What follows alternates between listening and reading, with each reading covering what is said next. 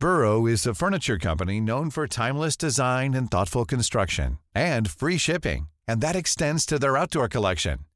Their outdoor furniture is built to withstand the elements, featuring rust-proof stainless steel hardware, weather-ready teak, and quick-dry foam cushions. For Memorial Day, get 15% off your Burrow purchase at burrow.com slash ACAST and up to 25% off outdoor. That's up to 25% off outdoor furniture at burrow.com slash ACAST. Heraldo Radio, con la H que sí suena y ahora también se escucha. Inicia. Heraldo Noticias de la tarde con Jesús Martín Mendoza. En Heraldo Radio.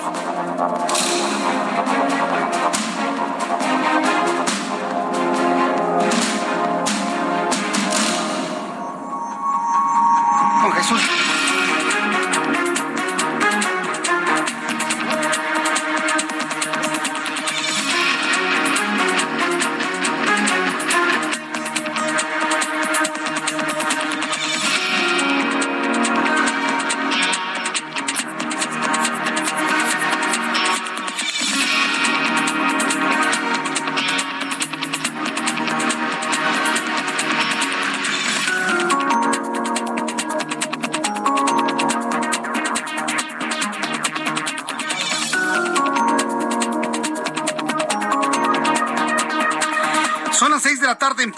Del centro de la República Mexicana. Me da mucho gusto saludarles y darle la más cordial bienvenida a nuestro programa de noticias aquí en el Heraldo Radio. Hoy es viernes 15 de julio, es día de quincena, por cierto, ¿eh? día de Nuestra Señora de la Luz. Bienvenidos, me da un enorme gusto saludarle en esta tarde. Yo soy Jesús Martín Mendoza. Súbale el volumen a su radio, que le tengo la información más importante a esta hora de la tarde. En primer lugar, la noticia que seguramente será comentada durante los siguientes días semanas y meses seguramente la detención del narcotraficante Rafael Caro Quintero. La Secretaría de Marina Armada de México confirmó la detención del narcotraficante Rafael Caro Quintero en las inmediaciones del poblado San Simón en el municipio de Choix, esto en Sinaloa. Rafael Caro Quintero figuraba en la lista de los criminales más buscados por el FBI en los Estados Unidos y la DEA. Ofrecía 20 millones de dólares por cualquier información que llevara a su captura. ¡Qué casualidad! ¡Qué casualidad! Días después, ¿qué días? Horas después de que se reúne el presidente mexicano Andrés Manuel López Obrador con Joe Biden, capturan a Caro Quintero. ¡Qué casualidad! Créame que yo soy de los más mal pensados en todo esto. Y seguramente esto es una moneda de cambio para mantener la buena relación y la buena vecindad, además de los 1.500 millones de dólares que prometió el gobierno mexicano a través de López Obrador de nuestros impuestos para tener una frontera más segura en contra de los migrantes y además la detención de Rafael Caro Quintero. Hay que recordar que Rafael Caro Quintero fue liberado el 9 de agosto de, del año 2013 Poquito después de que había entrado en funciones Enrique Peña Nieto, liberaron a Caro Quintero. Fue uno de los primeros elementos de gran crítica al nuevo gobierno priista que se abría paso después de dos sexenios panistas.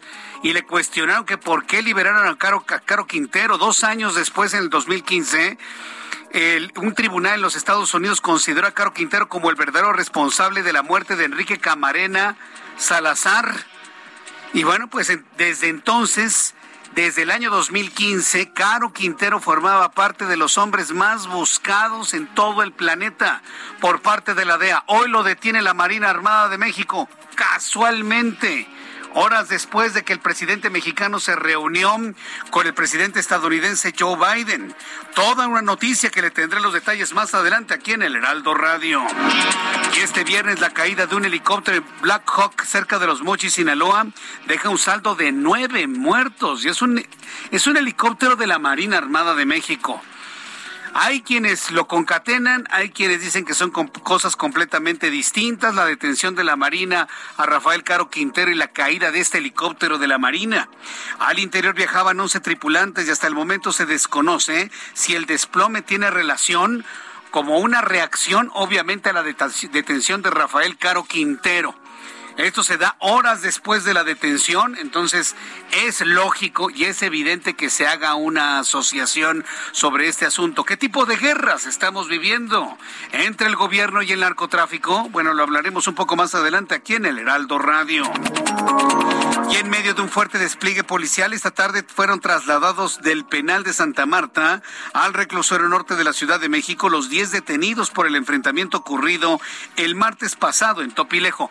Hay quienes hablan de 10, nosotros tenemos el dato de 14 detenidos y bueno, pues ya fueron eh, trasladados al reclusorio norte de la capital del país. Elementos de la Guardia Nacional denunciaron vivir en pésimas condiciones. ¡Qué video, eh! A través de las redes sociales se dio a conocer un video en donde se observa a los elementos de la Guardia Nacional en condiciones verdaderamente infrahumanas dentro de un estacionamiento en Acapulco Guerrero. Por medio de las redes sociales, los elementos de seguridad dijeron que no cuentan con baños ni con literas suficientes para poder descansar. Y en el video, el hombre que toma el video y lo da a conocer profundamente nervioso por lo que esto podría implicar, muestra a sus compañeros prácticamente durmiendo en el suelo, en medios de charcos de, vaya usted a saber si era agua, en medio de charcos de algo. ¿Sí? En un ambiente maloliente, junto a las llantas de las camionetas de la Guardia Nacional. Esa es la Guardia Nacional que prometió López Obrador. Esas son las condiciones para darle a los elementos del ejército mexicano. ¿Por qué no reaccionan, señores del ejército? ¿Por qué no reaccionan? ¿Por qué no se quejan? Este es el primer video de muchos que seguramente vamos a ver de denuncia de cómo los tienen en condiciones verdaderamente infrahumanas. El jefe, la jefa de gobierno de la Ciudad de México, Claudia Sheinbaum, reveló que la Fiscalía de Justicia de la ciudad va a solicitar nuevamente la ficha roja para que la Interpol detenga a Raimundo Collins, exsecretario de Seguridad Pública y de Vivienda en la capital del país. Informó que la Secretaría de Educación Pública informó que las escuelas de educación básica que no estén adscritos al programa La Escuela es, es Nuestra tendrán un horario extendido de seis y ocho horas al día, decisión que tomará cada plantel. No que no, ya le dieron marcha a las escuelas de tiempo completo, marcha atrás a la decisión de cancelar la escuela de tiempo completo. Hoy hablan de seis y ocho horas sin llamarle escuela de tiempo completo y que cada escuela lo elija. ¿Qué cree que van a escoger? Pues por supuesto que van a escoger el horario de ocho horas. Le informo que Grupo Bimbo anunció que subirá el precio de algunos de sus productos a partir del próximo lunes. Esto pese a que la empresa mexicana se había sumado al paquete contra la inflación y la carestía que lanzó el gobierno federal, el cual buscaba mantener la estabilidad en el costo de los alimentos. Yo recuerdo a la representante de Bimbo ahí en el Palacio Nacional diciendo, anuncio que el pan blanco de caja no subirá su precio durante los siguientes seis meses. E hizo una pausa la mujer, esperando que le aplaudieran, yo creo, ¿no? Nadie le aplaudió, obviamente. ¿Para qué queremos pan para sandwichitos? Bueno, ahora resulta que ni siquiera van a aguantar los seis meses. Anuncia Grupo Bimbo, que subirá el precio de sus productos a partir del próximo lunes. La Universidad Autónoma de la Ciudad de México emitió un comunicado donde informa sobre la cancelación del envío de médicos residentes a la comunidad de San Juanito en el municipio de Bocoina, decisión tomada tras el asesinato de la médico Maciel Mejía Medina en esa región.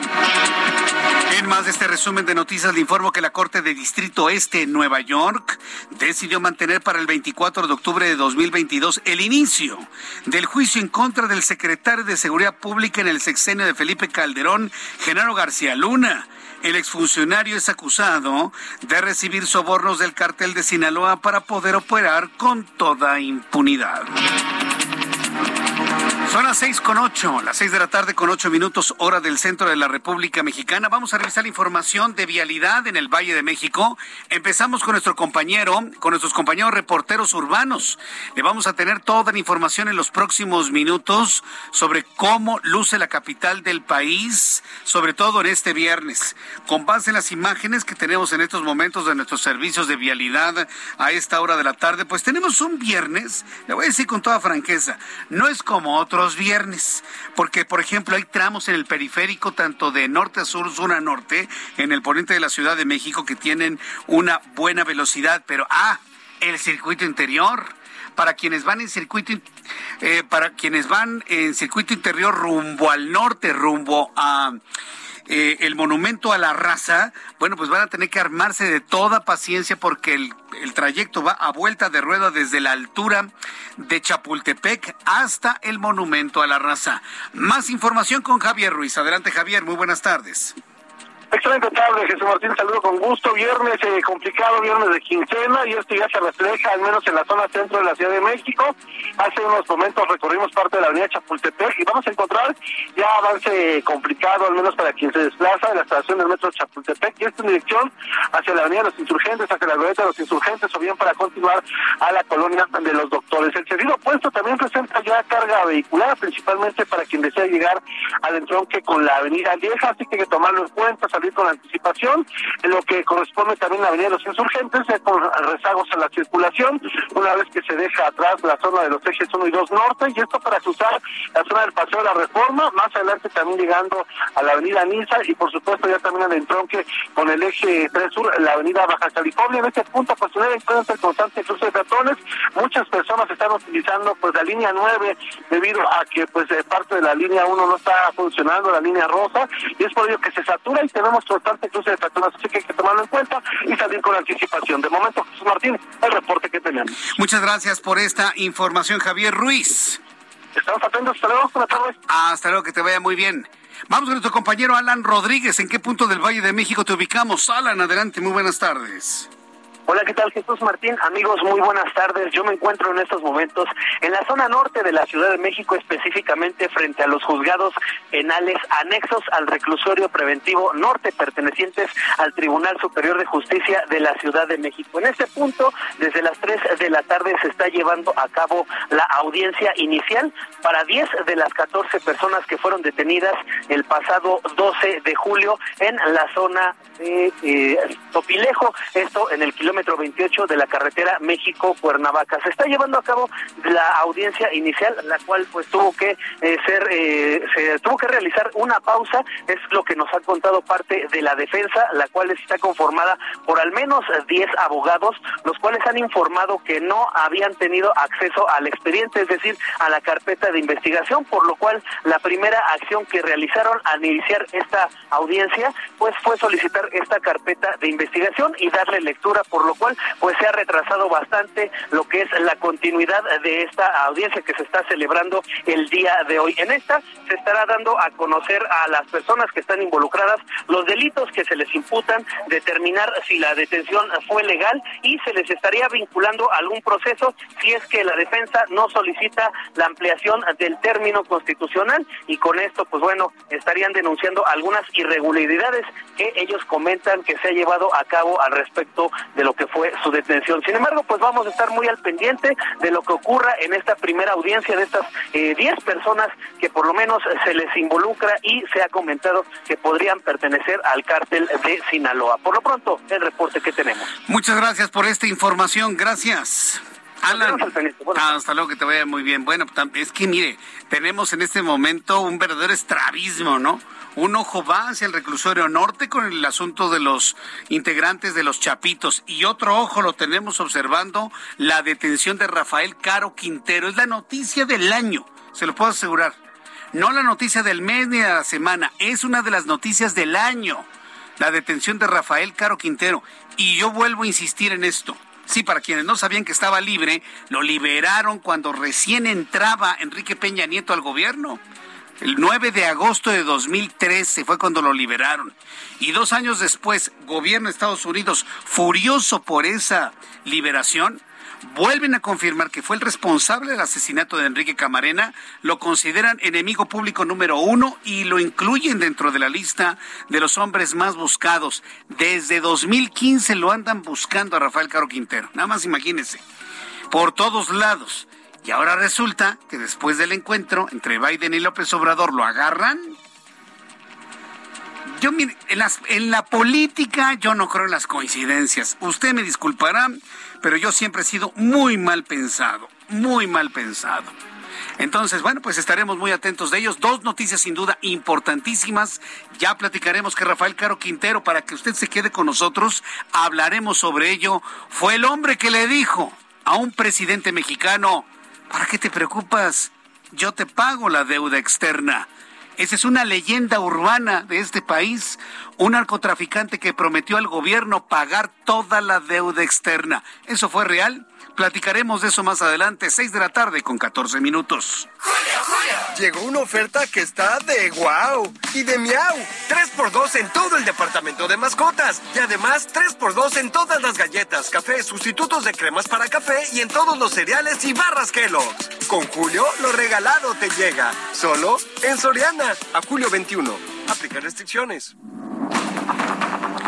Seis y cuarto, a las seis de la tarde con 15 minutos. Sí, efectivamente, el programa de hoy va a estar bien sabroso, sin duda alguna. Así que no se separen ni un solo minuto de el Heraldo Radio. Vamos a revisar las condiciones meteorológicas para las próximas horas. Ah, no, primero vamos a saber qué es lo que sucedió un día como hoy. Ya, Giovanna, ya corregí. Hoy es 15 de julio, estamos a la mitad del mes, por cierto, hoy es día de quincena, por cierto, día de Nuestra Señora de la Luz. ¿Qué recordamos un día como hoy, 15 de julio en México, el mundo y la historia? Abraham Marriola. Amigos, bienvenidos. Esto es un día como hoy a la historia, 15 de julio 1799. En Egipto se descubre la piedra de Rosetta, la cual permitirá en adelante descifrar los jeroglíficos egipcios. 1864. Alfred Nobel patenta la nitroglicerina como explosivo. 1867, en la Ciudad de México, en México, Benito Juárez triunfalmente entra a la ciudad tras la victoria liberal en la segunda intervención francesa. 1983, Nintendo lanza la consola NES en Japón, o como dirían nuestros papás, el Nientiendo. 1997, en Estados Unidos estrena por Cartoon Network el piloto de Bacay Pollito. 2011 es el estreno mundial de la última película de la saga cinematográfica de Harry Potter. Además, hoy es el Día Mundial de las Habilidades de la Juventud. Amigos, esto fue un día como hoy en la historia. ¿Ya cayó la quincena? Muchas gracias. Pues mi teléfono dice que ya. Abraham Marriola dice que ya. Ya, no sabe cómo. Ya también tú, Giovanna, ya, tú también, Ali, ya, tú también, ya, Gustavo, ya, todos ya. ¿Ya cayó? Dicen que ya cayó. No, pues podemos respirar así, mire. Ah, hoy es 15, ¿no? Y además cae en fin de semana, afortunadamente. Recomendación, ahorre siempre usted el 20% de lo que usted tiene. Sí, sí, sí, ahórrelo siempre. Sepárelo, haga de, haga de cuenta que no le llegó. Usted lo separa, ya sea en efectivo o de manera electrónica, lo separa y nada más se enfoca en lo demás. Y créame, si usted hace esta, esta acción todas las quincenas, va separando su 20%, va separando su 20%. A la vuelta de un año se va a sorprender la cantidad que tiene ahorrado. Y usted no sabe si ese dinero que ahorró le sirve para un enganche, a lo mejor en uno o en dos años, para una casa, para un departamento, para un auto. No, no, usted no tiene idea del poder del ahorro si no lo ha hecho. Recomendación que le hago, empiece hoy separando el 20% de lo que le pagaron el día de hoy, hágalo así todas las quincenas y me platique en un año lo que puede hacer con ese dinero que va ahorrando. Se requiere disciplina y sobre todo mucha, mucha fortaleza, ¿eh? Así que háganlo, yo les recomiendo. Recuerde que los que hemos estudiado economía el primer semestre sabemos que el ahorro es uno de los factores para la creación de patrimonio. Es un concepto fundamental de primer semestre de economía. El ahorro sin duda es fundamental. Bueno, ya que hablamos de este asunto, son las seis de la tarde con 18 minutos. Ay, sí, mira. Pero eso sí es que nos lo gastamos, mi amigo, ¿no? ¿Para qué quieres? Bueno, vamos a revisar la información importante de este día. Vamos a conocer qué es lo que nos informa el Servicio Meteorológico Nacional rápidamente para conocer qué nos espera este fin de semana. Vamos a tener un fin de semana, ya se lo comentaba en televisión, pasado por agua, porque tenemos el ciclón tropical en el océano, en el océano Pacífico que va a producir lluvias puntuales intensas que van a provocar, según el meteorológico, deslaves e inundaciones en Nayarit, en Jalisco, en Colima, Michoacán y el estado de Guerrero. ¿De qué estamos hablando? De la conformación finalmente de la depresión tropical 6 e, que ha absorbido la onda tropical número 112. Mucha atención porque este sistema está de alguna manera llamado a convertirse en el siguiente sistema tropical con nombre de la temporada. Se pronostica que en las próximas horas dé origen a una nueva tormenta tropical al sur de Guerrero y Michoacán que podría tomar el nombre de Estela o Estel. Un saludo a todas las estelas el día de hoy. Desde aquí les enviamos un gran saludo, claro. Bueno, pues va a conformarse en el nombre de Estel o Estela. Intensas lluvias, fuertes vientos, tormentas eléctricas, Posible caída de granizo en Jalisco, Michoacán, Guerrero y Oaxaca. Lluvias muy fuertes en Colima, Estado de México y Morelos, así como fuertes en la Ciudad de México. Dichas precipitaciones podrían originar incremento en niveles de ríos y arroyos, deslaves e inundaciones en zonas bajas de los estados antes mencionados. También se pronostican rachas de viento hasta de 70 kilómetros y oleaje hasta 3.5 metros de altura en las costas de Oaxaca y el estado de Guerrero. Vamos a estar muy atentos de este sistema que podría ya este fin de semana, mañana sábado, a más tardar el domingo, tomar ya el nombre de Estela al convertirse en tormenta tropical y seguramente en los próximos días convertirse en un huracán categoría 1, 2 y posiblemente hasta de 3 en la escala Saffir-Simpson. Ya con estos elementos le doy a conocer lo que nos espera durante el fin de semana.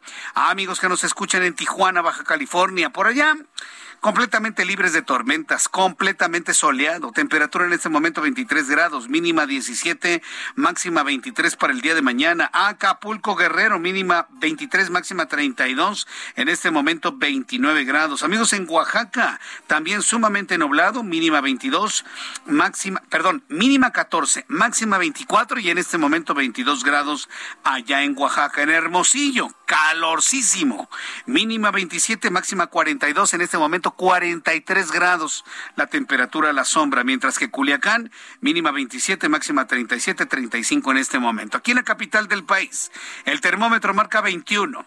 Está medio nublado, va a llover durante la noche, mínima 15 y la máxima 22 grados Celsius. Ya son las 6 de la tarde con 21 minutos hora del centro de la República Mexicana. Bueno, noticia número uno, y como le digo, sin duda alguna, una de las noticias principales de este año 2022. 2022 en los resúmenes de noticias quedará marcado por la noticia del día de hoy. Detienen al narcotraficante Rafael Caro Quintero luego de casi pues nueve años de andar a salto de mata, después de que lo liberaron por razones que por supuesto durante todo el análisis pues se va a poner nuevamente en la mesa. ¿Por qué el gobierno de Enrique Peña Nieto habría liberado a Rafael Caro Quintero? Autoridades de la Secretaría de Marina Armada de México informaron sobre la detención y captura de Rafael Caro Quintero con 69 años de edad. Esto ocurrió, la detención de Caro Quintero ocurrió en las inmediaciones de la comunidad de San Simón en el municipio de Choix. Esto en Sinaloa, gracias a una operación conjunta de la Secretaría de Marina Armada de México y de la Fiscalía General de la República. Rafael Caro Quintero cuenta con una orden de extradición a los Estados Unidos. Dicho sea de paso, Estados Unidos lo considera uno de los hombres más buscados y más peligrosos desde el año 2015. Después de la liberación de Caro Quintero en 2013 por parte de autoridades mexicanas, el narcotraficante, como ya le he adelantado, fue incluido en la lista de los criminales más buscados por el FBI y la Administración de Control de Drogas, la DEA. Ofreció inclusive 20 millones de dólares por información que llevara a su detención. Sí, efectivamente, Rafael Caro Quintero ha sido señalado como el autor intelectual del asesinato de Enrique Camarena, del agente de la DEA, en aquel año de 1985. Vamos a escuchar un fragmento de la entrevista que concedió Caro Quintero a la revista Proceso en 2013, donde asegura que ya no es un peligro para México ni para los Estados Unidos. Con ese cinismo se lo dijo a Proceso de esta manera. Quiero que lo poco o mucho que me queda de vida lo quiero vivir en paz. Si es que me dejan. Porque llevo tres años, he dormido en cama, en colchón, unas tres veces y, le estoy batallando mucho. Entonces, por humanidad, yo creo que merezco que me dejen en paz. Y le pido al gobierno de Estados Unidos perdón y a la familia del señor Camarena también, a la DEA, le pido perdón. Si algún delito cometí con el señor Camarena, pido perdón. Pero que no tengan la menor duda de que yo ya dejé de ser narcotraficante. Yo no soy un peligro ni para la sociedad de México, ni para el gobierno, ni para la sociedad de Estados Unidos. Yo no quiero saber nada de narcotráfico. Yo quiero vivir en paz y quiero estar en paz. Y que me dejen en paz mi familia también. Eso es lo que le dijo Rafael Caro Quintero a los periodistas de la revista Proceso. Tengo que darle crédito a la revista Proceso, que son los poseedores y dueños de este, de, este documento. Un documento fundamental en donde el propio Rafael Caro Quintero se confiesa como responsable del asesinato de Enrique Camarena. Si no fuese así, ¿por qué le ofrece disculpas a la familia de Enrique Camarena? Si no fuese así, ¿por qué ofrece disculpas a la familia de Enrique Camarena? Voy a los asuntos y regreso con esta noticia. Le invito a que siga escuchando el Heraldo Radio. Escucha las noticias de la tarde con Jesús Martín Mendoza. Regresamos.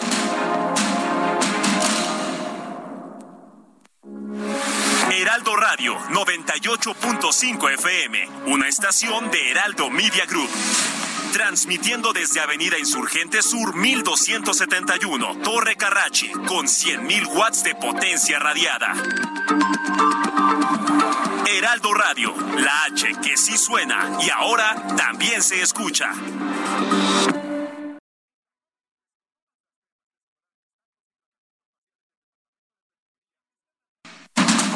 Continúa Heraldo Noticias de la tarde con Jesús Martín Mendoza.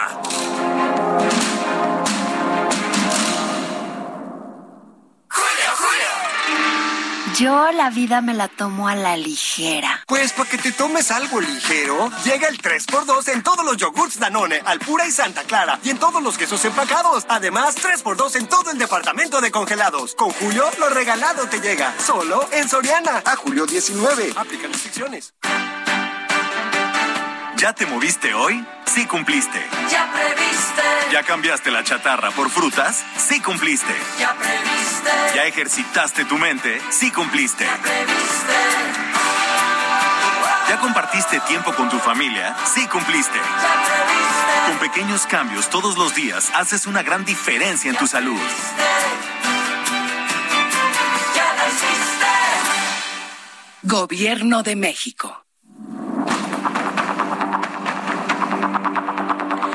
Seis de la tarde con 31 minutos hora del centro de la República Mexicana. Empieza a girar en los medios de comunicación y en las redes sociales. Ya me tocó ver en algunas televisoras que dicen, miren, este es el momento en el que detuvieron a Rafael Caro Quintero los elementos de la Marina. A ver, para empezar, los uniformes de la Marina permítanme ponernos un poquito en duda. A ver, señores, que nos están monitoreando en esas dos plataformas de color rojito.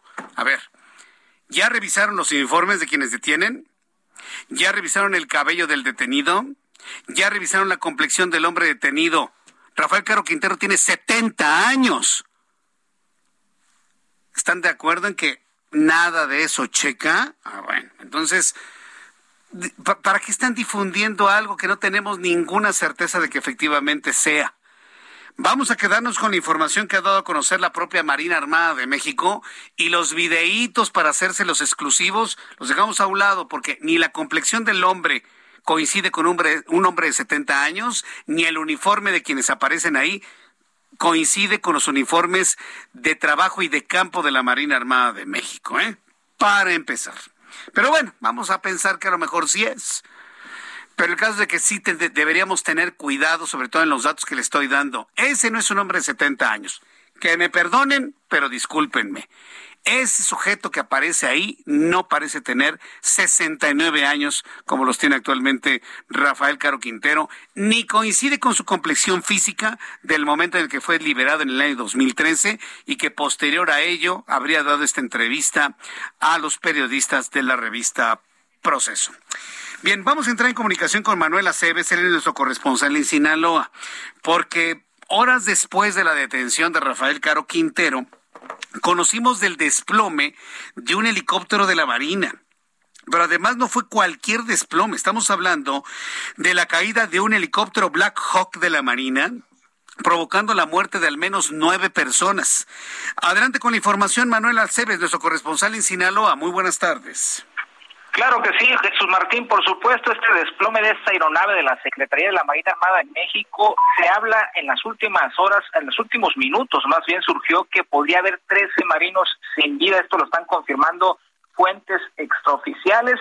Los primeros reportes surgieron alrededor de las 3 de la tarde y apuntaban a seis personas, es lo que se decía en un principio, sin embargo, poco a poco ha ido cambiando esta versión. También, por supuesto, se decía que esto podría haber estado vinculado con la detención de Rafael Caro Quintero, sin embargo, no hay elementos. Hay una mutis total, Jesús Martín, por parte de las autoridades en Sinaloa. No se ha dicho nada. Lo que sí surgió hace unos momentos, porque se preguntó, a ver dónde fue, les preguntábamos a las autoridades, sobre todo a Otono Zuna Soto, secretario del Ayuntamiento en Los Mochis, se les preguntaba, eh, dónde había sido, si había sido en Choice, en Choice eh, y pues decía que no, que había sido en Chihuahua, en Huachicoche. Entonces, se niegan estas versiones, no hay información oficial y nos recuerda un poquito aquel culiacanazo donde no había, donde había un silencio total, aunque está muy tranquilo Sinaloa, Jesús Martín, no hay movimiento como en aquel momento lo hubo de grupos armados, lo que sí es ese silencio, esa mutis total, Jesús Martín. Bien, bueno, pues entonces, eh, ¿la caída del helicóptero se conoce alguna razón de la caída del, de la aeronave? Estás hablando de una Black Hawk, dijo, no, no es cualquier aeronave, eh, Manuel Aceves. Así es, Jesús Martín, lo que se dice es que presentó algunos problemas cuando estaba en el aire y en cuestión de segundos se precipitó a tierra descartan que haya sido atacada, que supuestamente no hay elementos para afirmarlo. Ahí se encuentra el presidente municipal de Ahome, Gerardo Vargas Langueros, hay un operativo implementado, hay bastante movimiento de patrullas de elementos del ejército resguardando la zona. Sin embargo, pues llama mucho la atención porque no hay todavía versiones oficiales claras y contundentes de qué fue lo que ocurrió. Es lo que se dice que hubo una falla, pero ese es complicado creer esta situación, sobre todo en un contexto donde está ocurriendo esta detención, de la cual tampoco se saben muchos datos, Martín. Eh, eh, ¿Podemos confirmar entonces el fallecimiento de nueve personas con esta caída, vamos a dejarlo en esos términos, con la caída de la aeronave? Así es. En los últimos minutos se reportaban 13 personas ya. Esto nos lo dieron, como te lo digo, versiones extraoficiales. Sin embargo, sí, hay más de nueve personas fallecidas en este accidente. Correcto, muchas gracias por la información. Gracias, eh, Manuela Cebes, desde Sinaloa. Claro que sí. Seguimos. Seguimos atentos. Bueno, pues esta detención, este anuncio que hace la Marina Armada de México, como le comenté al inicio de nuestro programa, se convierte en una de las noticias más importantes de este año. Este año 2022 estará marcado por noticias y esta es una de ellas sin duda alguna. La reaprehensión de un hombre que fue liberado el 9 de agosto de 2013 y que había sido incluido dentro de la lista del FBI como uno de los hombres más buscados en los Estados Unidos, como responsable del asesinato de un agente de la DEA, Enrique Camarena. Habíamos escuchado el audio que obtuvo la revista Proceso, en donde dice que quería vivir en paz, quería vivir en paz, que ofrecía disculpas e incluso se disculpó con la familia de Enrique Camarena. Sí. Para empezar, yo creo que es una, una confesión implícita pero que él se consideraba ya no un peligro para, para el mundo, pues, en el narcotráfico, que ya no quería saber nada del narcotráfico. Las últimas fotografías de Rafael Caro Quintero lo muestran un hombre grande, con cabello completamente blanco, y ahora resulta que las supuestas imágenes de la detención aparece un hombre que no parece rebasar los 40 años, con cabello completamente negro. Yo me iría con mucho cuidado con esas imágenes que supuestamente son de la detención de Rafael Caro Quintero. Pero para poder hacer un análisis de lo que implica esto, los alcances de esta detención y sus efectos en el tiempo, me da un enorme, un enorme gusto saludar a Gerardo Rodríguez, experto en seguridad nacional, académico de la Universidad de las Américas de Puebla, columnista del Heraldo de México, experto en seguridad. Gerardo Rodríguez, qué gusto saludarte. Bienvenido, muy buenas tardes. Jesús Martín, un privilegio siempre estar en tu espacio. Gracias, un honor para nosotros que nos compartas tu opinión, tu punto de vista. ¿Cómo lees tú esta detención? Y sobre todo a mí lo que me ha llamado la atención, una detención que se da horas después del encuentro del presidente López Obrador con Joe Biden. ¿Tú cómo lo ves, Gerardo? Jesús Martín, ya debo entrevistarte a ti. ¿Hay coincidencias en la política? No las hay, por supuesto, nada es coincidencia. Por supuesto que no, Jesús Martín. Mira, Eh, la relación entre los dos países es muy compleja. Pero si algo tienen en el radar los embajadores de Estados Unidos en la Ciudad de México es la agenda del Departamento de Justicia y de la DEA para la aprehensión de los mexicanos que están en las listas de los más buscados en el mundo por narcotráfico, terrorismo, lo que quieran. Caro Quintero estaba en la lista de los más buscados. Ofrecían por él una recompensa de 5 millones de dólares. Y déjame darte un mensaje con mucha contundencia. La Agencia Antidrogas de Estados Unidos, la DEA, no perdona. Y la DEA no perdona que Caro Quintero haya estado involucrado en la detención, la tortura y la muerte de uno de sus agentes encubiertos, un México americano, eh, Kiki Camarena, Enrique Camarena. Eh, cuentan las historias que fue terrible su tortura que, que le causó la muerte. La muerte de Kiki Camarena fue un parteaguas en la relación entre México y Estados Unidos. De entrada, hizo que el gobierno de, Miguel de la Madrid y de Carlos Salinas de Gortari decidieran en esta transición desaparecer la Dirección Federal de Seguridad porque algunos de sus agentes estuvieron involucrados en esta situación, inclusive el ex secretario de, de Gobernación en ese entonces, Manuel Barlet, ¿no? Hay información que él estuvo involucrado o tuvo información sobre esta detención y hizo la, la creación de la Agencia de Seguridad Nacional del Estado Mexicano, el CISEN. Entonces, eh, no es cualquier detención. Caro Quintero estuvo involucrado con este asesinato. Caro Quintero estuvo involucrado en la creación del primer gran cártel mexicano, que es el cártel de Guadalajara, que es el ancestro inmediato del cártel de Sinaloa, Jesús Martín. Pues tiene un, un, peso específico muy importante esta detención. Ahora, eh, recuérdenos por favor, Gerardo, las razones por las cuales fue liberado Caro Quintero aquel 9 de agosto de 2013. Luego, posteriormente, el gobierno de Estados Unidos volvió a determinar que sí el responsable de la muerte de Kiki Camarena y a partir de 2015 pues lo andaban buscando prácticamente por, por todos lados. ¿Cuál, ¿Cuál, fue la razón de la liberación de Caro Quintero hace casi nueve años? Gerardo. Sí, Caro Quintero cumplió su sentencia en México y un juez ordenó su, su liberación. Hay muchas dudas, no tenemos toda la información por qué sucedió esto, si por, por, por cumplimiento de la sentencia, buena conducta, pero al final Caro Quintero tenía una orden de aprehensión en Estados Unidos y agarró por sorpresa a las agencias de inteligencia de los dos países de Estados Unidos y de México.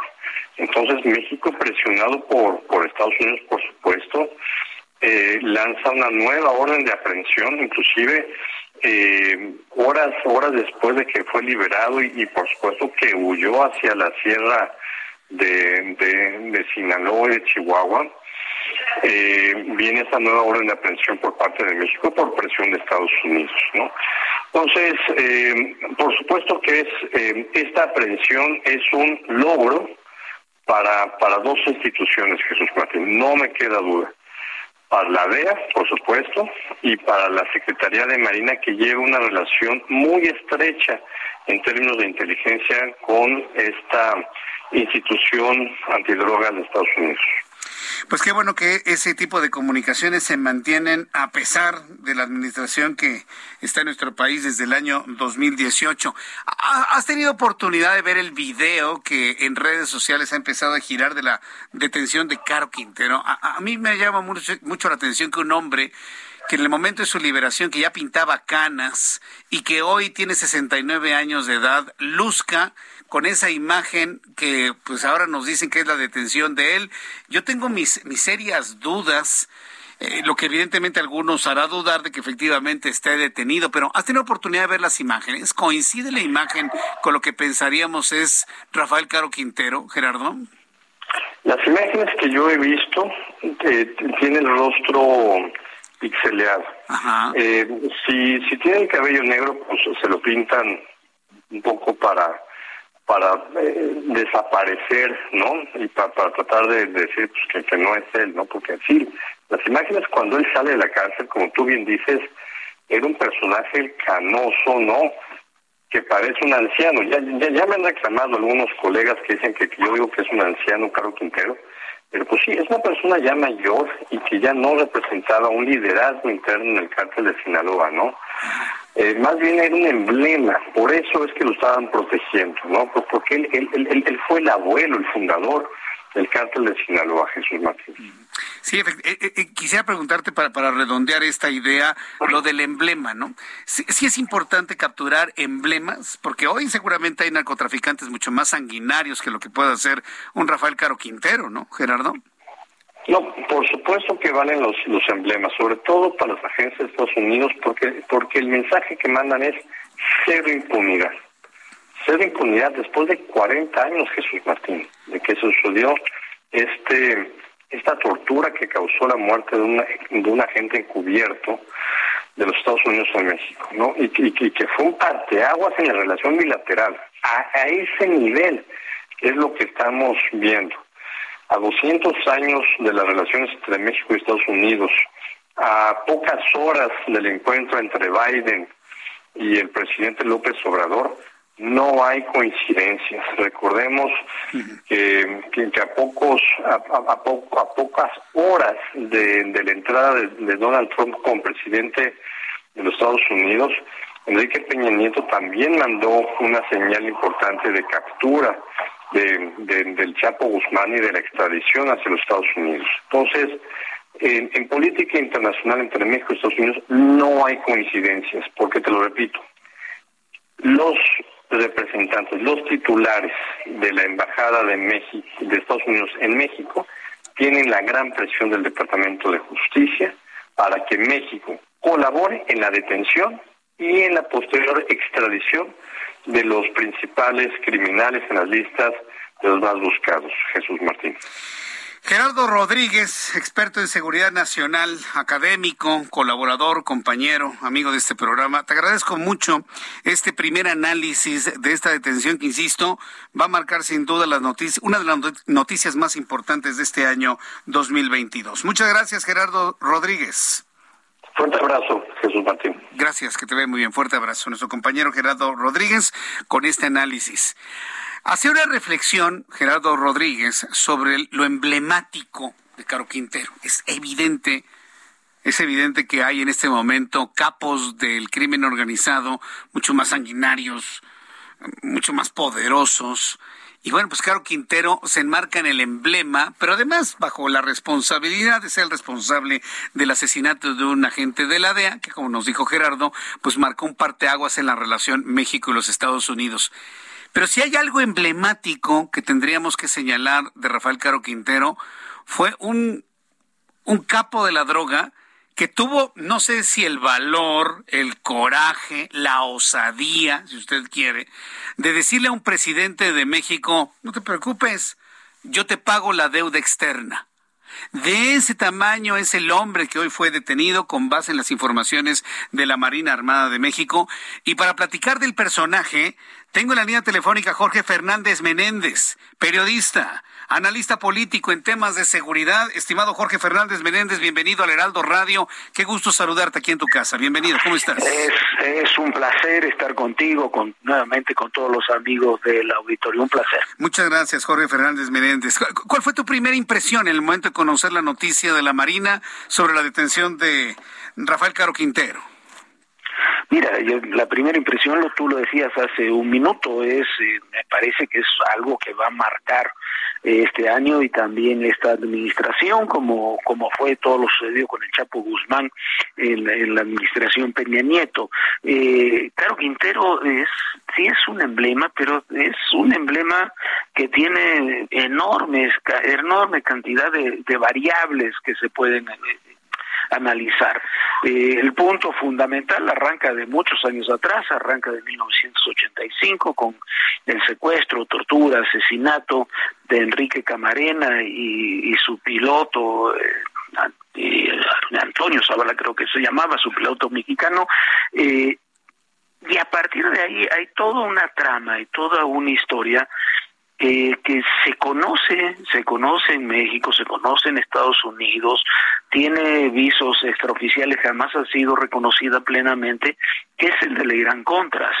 Es todo este mecanismo que se creó desde un área de la CIA en los Estados Unidos para venderle armas a Irán en forma ilegal, con ese dinero comprar armas para la contra nicaragüense, que la enviaran los grupos precisamente del cártel Jalisco hacia Honduras, en Honduras intercambiaban las armas por cocaína, que con cocaína que enviaba Pablo Escobar, eh, y de, de, ahí se traía a México y se introducía a los Estados Unidos. Es una trama que provocó, eso es lo que provocó la muerte de Camarena, muy probablemente haya provocado la muerte también de Manuel Buendía en aquellos años, un periodista muy conocido mexicano en aquellos años. Eh, y a partir de ahí se, hay, muchos desarrollos, eh, tantos desarrollos como que Estados Unidos sigue ofrecía hasta el día de hoy 20 millones de dólares por Caro Quintero, por ningún otro narcotraficante ofrecía esa cantidad, por el Mayo Zambada, para ponernos un, un, un ejemplo, ofrecían 10 millones de dólares, por los Chapitos 5 millones de dólares por cada uno. ¿Y por qué? Porque para Lareas particularmente hubo en aquel asesinato y en aquella trama muchos otros cómplices en diferentes eh, ámbitos del gobierno y del Estado mexicano. Todo eso todo ese paquete está incluido en, en, el paquete, vamos a llamarlo así, de Caro Quintero. Entonces, imagínate, Jesús, la cantidad de extrapolaciones que puede haber en un hipotético juicio de Caro Quintero en los Estados Unidos, algo que yo creo que estará en el futuro inmediato. No me imagino que México le niegue a Estados Unidos ahora, después de que fue liberado en forma extraña en 2013 eh, la extradición de Caro Quintero. Sin duda alguna. Ahora, platicaba con Gerardo y te lo pregunto también a ti, estimado Jorge Fernández Menéndez. Mucha coincidencia, ¿no? Horas después del encuentro del presidente López Obrador y Joe Biden, y tomando en cuenta todos aquellos temas que precisamente se han de haber intercambiado, no precisamente a la luz de las cámaras y de los micrófonos, me resulta muy una enorme coincidencia que horas después de este importante encuentro, esta gira de trabajo, pues se detenga a Rafael Caro Quintero. ¿Está cumpliendo el presidente mexicano algún compromiso, alguna promesa al presidente estadounidense? ¿Cómo lo ves tú desde esa óptica, Jorge? Mira, no sé si es un compromiso. Tú recordabas o recordaba Gerardo también que un día antes del último día de gobierno de Obama, Peña Nieto extraditó a los Estados Unidos al Chapo Guzmán, ¿no? Sí. Eh, son gestos políticos. Yo no sé, ni tú ni yo sabemos si, si Biden y López Obrador hablaron de este tema. Yo me imagino que no, pero estoy seguro que en algunas áreas del gobierno mexicano se habló. Pero hay otra coincidencia importante. La detención fue realizada por la Marina. Durante el gobierno de Calderón y de Peña, el intercambio de información de las agencias de seguridad estadounidenses se realizó particularmente con la Marina, que tenía un grupo de élite que se encargaba de este tipo de operativos. Así fue como se detuvo en dos ocasiones eh, al Chapo Guzmán y a muchos otros, por ejemplo. Eh, no deja no no deja de ser significativo que haya sido la Marina ahora y no deja de ser significativo porque desde inicios de esta administración aquel grupo de élite de la Marina fue disuelto. Eh, incluso pues, fueron disueltos sus elementos, eh, sus mandos, este, un almirante que estaba a cargo de ese de esa labor fue enviado a otras tareas y se había interrumpido ese intercambio. Yo me imagino que lo más significativo de esto lo hayan platicado o no eh, los presidentes en Washington el martes, pero me parece que sí es parte de, de un, una vuelta de tuerca de la relación, es que ese intercambio de información y esa operación de grupos especiales de la Marina se ha renovado. Y bueno, y pues en términos políticos eh, sí es algo muy significativo. Falta un capítulo, para que sea significativo, uh -huh. Caro Quintero tiene que ser extraditado a los Estados Unidos. Sí. Es un pedido que tiene Estados Unidos desde 1985 hasta el día de hoy. Y el enojo y la molestia que hubo en Estados Unidos cuando fue liberado en forma muy sospechosa Caro Quintero en 2013, se extiende también hasta el día de hoy. Jorge Fernández Menéndez, periodista, analista político y experto en temas de seguridad. Ha sido un verdadero gusto el poder conversar contigo aquí en el Heraldo Radio, tener estos, estos primeros análisis de esta detención. Estamos digiriendo la noticia, podría ser que es una noticia todavía en desarrollo. Y bueno, pues eh, eh, una vez que conozcamos más datos de dónde se encuentra y el proceso de extradición, pues volveremos a platicar contigo aquí en el Heraldo Radio. Muchísimas gracias, Jorge Fernández Menéndez. Estamos, estamos a tus órdenes, Jesús, de tuyo, del auditorio, de todos los amigos de Heraldo Radio. Muchas gracias, qué gusto saludarte, gracias. Un Jorge abrazo, Fernández gracias. Menéndez haciendo este análisis aquí en el Heraldo Radio, usted lo escucha en nuestro programa de noticias. Vaya, tenemos noticias sin duda importante para este año 2022. Y los ángulos del análisis de la información pueden ser muchos, ¿no? Y podemos llevarnos horas y horas platicando de la historia de Rafael Caro Quintero. Voy a ir a los anuncios. Al regreso le tengo más información. Por supuesto, también tenemos otras noticias que tienen que ver con el COVID-19, los datos que se dieron a conocer ya hace unos instantes en materia de contagiados en este, en estas últimas eh, 24 horas. Yo le invito para que me den sus comentarios de esta y otras noticias a, través de Twitter, arroba Jesús Martín MX y a través de YouTube en el canal Jesús Martín MX. Escucha las noticias de la tarde con Jesús Martín Mendoza. Regresamos. Heraldo Radio, con la H que sí suena y ahora también se escucha.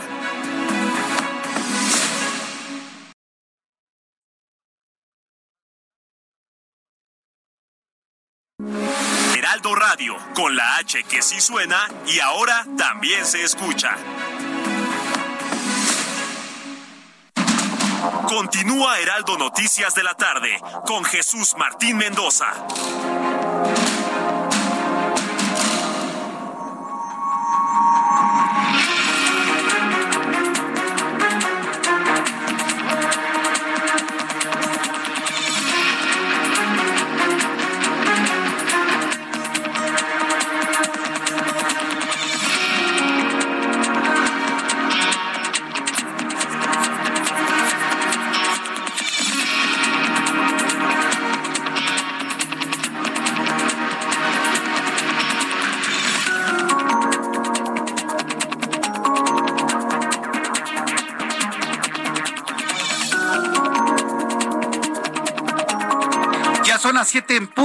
hora del centro de la República Mexicana.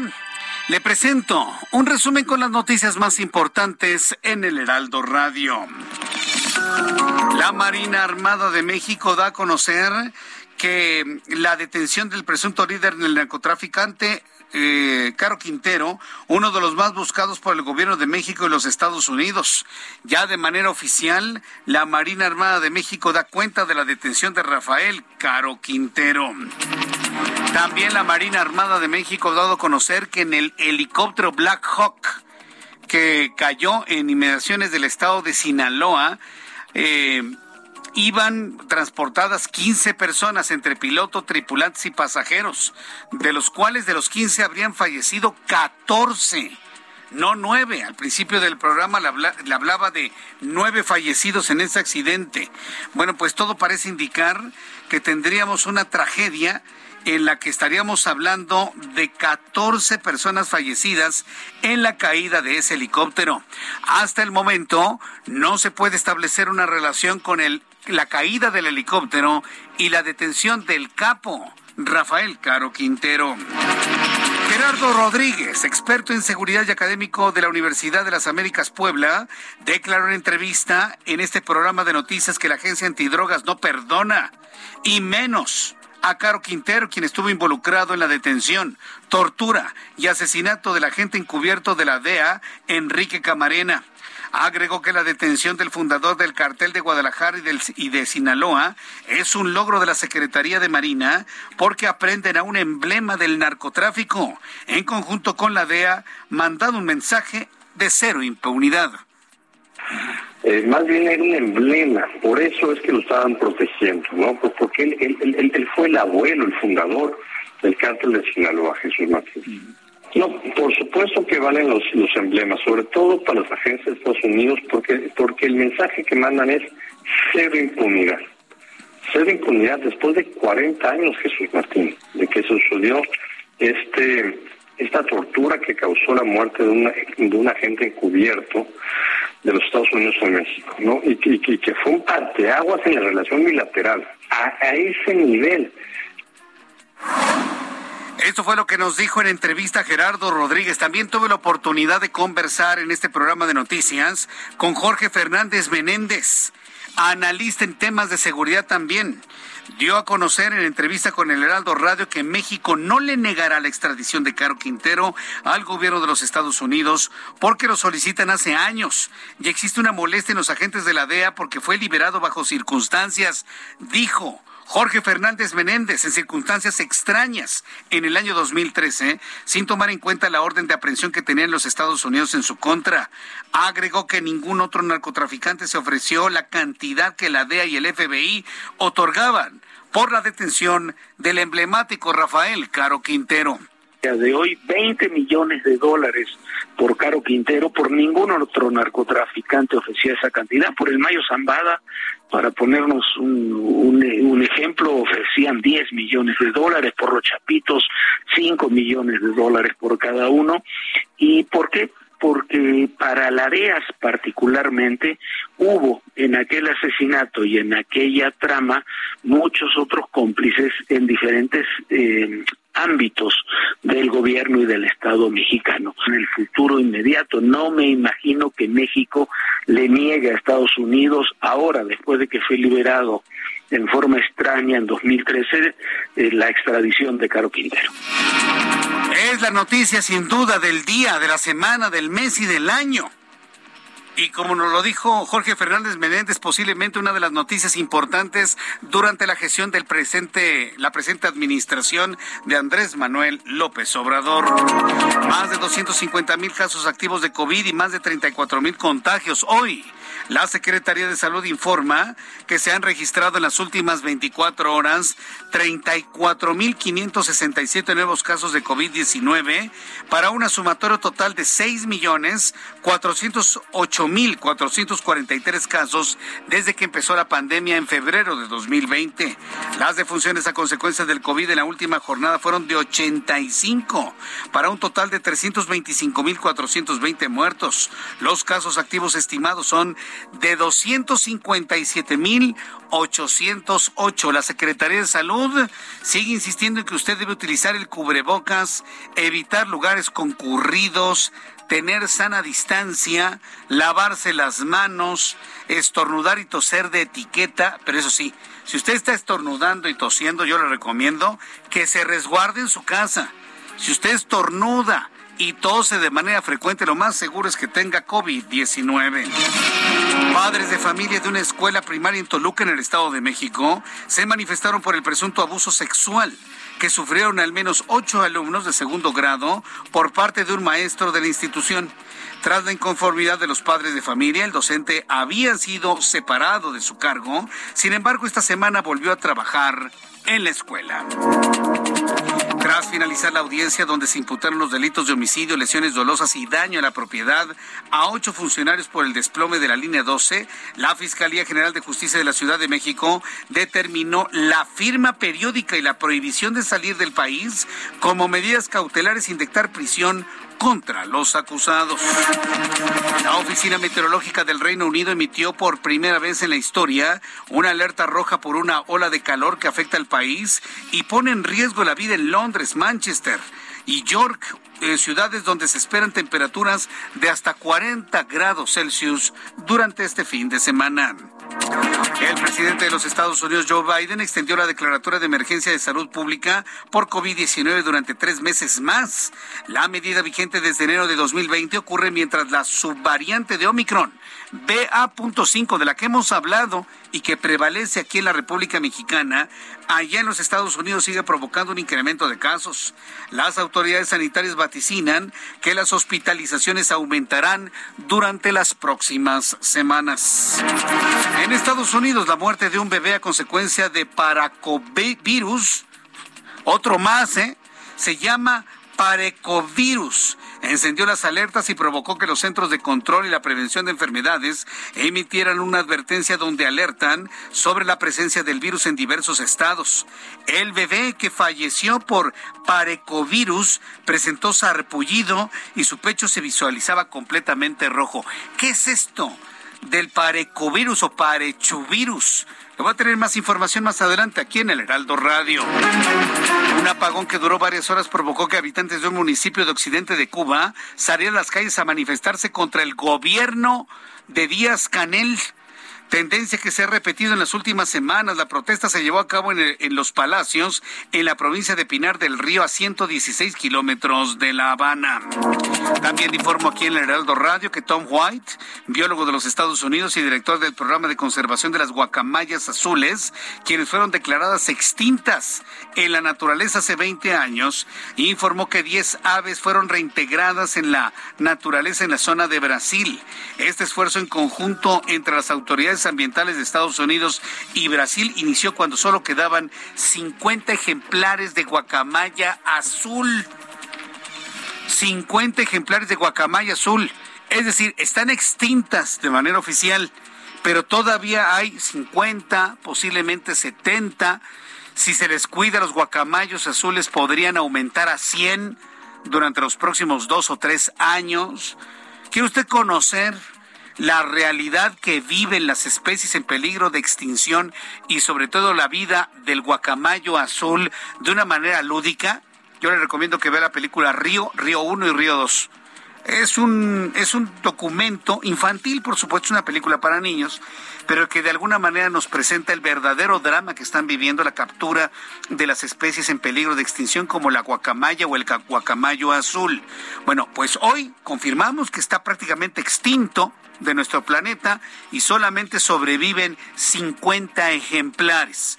Estaremos atentos de esta información sin duda interesante aquí en el Heraldo Radio.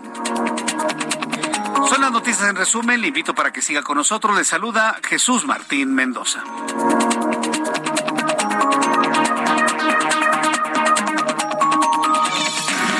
Son las siete con 10, las siete con 10 horas del centro de la República Mexicana. Le he presentado a nuestros amigos que nos ven, sí, porque también este programa de noticias en radio, usted nos puede ver a través de dos maneras, dos formas. A través de mi plataforma de YouTube en el canal Jesús Martín MX. Si usted entra a YouTube, busca Jesús Martín MX, verá todo lo que sucede al interior de esta cabina de radio a través de esta plataforma, YouTube Jesús Martín MX, pero también en el Heraldo de México. Si usted entra a www.heraldodemexico.com.mx, va a ver usted las principales noticias. En la parte de abajo hay dos ligas. Una que lo, llegan, lo lleva a nuestra transmisión de televisión y otra que lo lleva a nuestra transmisión de radio. Si usted entra a nuestra transmisión de radio, se conecta inmediatamente con las cámaras que tengo al interior de esta cabina y que transmiten lo que ocurre en esta cabina a través de nuestra plataforma del Heraldo de México, en nuestra página www.elheraldo de México. Bueno, pues a través de estas plataformas ya tuve oportunidad de presentarle algunas fotografías de Rafael Caro Quintero, que si las comparamos en el momento en el que salió libre aquel mes de agosto de 2013, pues no sé qué esté tomando, ¿no? Se ve más joven, se ve más ágil, se ve más delgado, se ve menos grande o más joven, como usted quiera verlo, ¿no? Yo en lo personal tengo mis dudas. Digo, no digo que no sea, seguramente sí lo es. Seguramente sí lo es. Le pinta, se pintó el cabello, pero yo me sigo preguntando, ¿quién se pinta el cabello en medio de la selva, no? Porque lo tuvieron así en medio de la selva. ¿Quién se pinta el cabello en la selva, no? Pero bueno, son, preguntas que yo haría en una conferencia de prensa. Oiga, ¿por qué tiene el cabello negro? Y si cuando salió era un hombre canoso, es que se pintó el pelo. Ah, sí. ¿Y por qué se pintó el pelo en medio de la selva? Yo le preguntaría eso al, a quien lo detuvo, ¿no? Me van a decir, pues quién sabe, ¿no? Pues quién sabe cuáles sean sus costumbres. Como sea, el caso es de que este tipo de discrepancias, o sea, yo no estoy poniendo en duda que sea Caro Quintero, seguramente sí lo es, pero este tipo de discrepancias son las que ponen las dudas en la opinión pública, como por ejemplo lo que ocurrió con la detención de Mario Aburto. ¿Se acuerdan de la detención de Mario Aburto? El hombre presentado a los medios de comunicación nada tenía que ver con el hombre detenido en Lomas Taurinas. Nos dicen es el mismo. ¿Para qué le cortan el pelo? ¿Para qué le quitan el bigote? ¿Para qué lo bañan? Preséntenlo igual como apareció en los videos de la detención en Lomas Taurinas aquel 23 de marzo de 1994. Nos presentan a un hombre bañadito, sin bigote, cabello corto, y pues más de uno dice, no, pues ese no es. Pero bueno, yo sigo insistiendo en eso. Yo creo que tienen que preservar la evidencia de la imagen inclusive y, evitar este tipo de discrepancias. Pero bueno, vamos con nuestros compañeros reporteros urbanos. Javier Ruiz, ¿en dónde te ubicas, Javier? Gusto en saludarte. Muy buenas tardes. Excelente tarde, Jesús Martín. En el eje 1 norte de Jesús Martín, justamente en la calle de Aztecas y Tenochtitlan, aquí en la zona de Tepito. Hace unos momentos, Jesús Martín, dos personas eh, fueron eh, ataque directo. Desafortunadamente, pues un hombre de aproximadamente 25, 26 años de edad, pues eh, falleció. Le dispararon directa pues en el cuerpo y desafortunadamente pues ya eh, pues falleció. Han llegado paramédicos del Escuadrón de las Ciencias Médicas, de los primeros auxilios.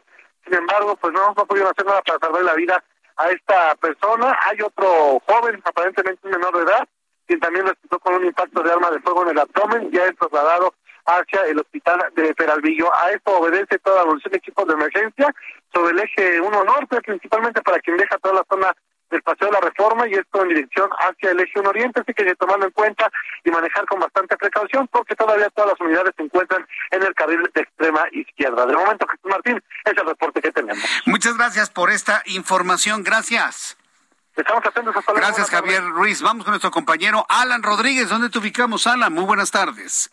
Jesús Martín, amigos, muy buenas tardes. Continuamos en la alcaldía de Gustavo Amadero y estamos frente a los juzgados penales del reclusorio preventivo norte. En este punto continúa realizándose la audiencia para las 10 personas que fueron detenidas eh, derivado de los hechos violentos ocurridos eh, el martes en la zona del kilómetro 28 de la carretera México-Cuernavaca. Lo que sabemos hasta el momento es que al principio de esta audiencia inicial, en donde fueron presentadas estas personas frente al juez de control, su defensa solicitó una pausa para dar lectura a la carpeta de investigación a la cual denuncian no habían tenido acceso hasta el día de hoy. Derivado de esta situación, tenemos frente a esta zona y en todo alrededor de la zona del reclusorio norte fuerte presencia por parte de equipos de fuerza de tarea, operaciones especiales de la Secretaría de Seguridad Ciudadana quienes están dando rondines constantemente para evitar cualquier situación que se pudiera derivar de la presencia de estas personas que se encuentran en estos momentos en las salas de juzgados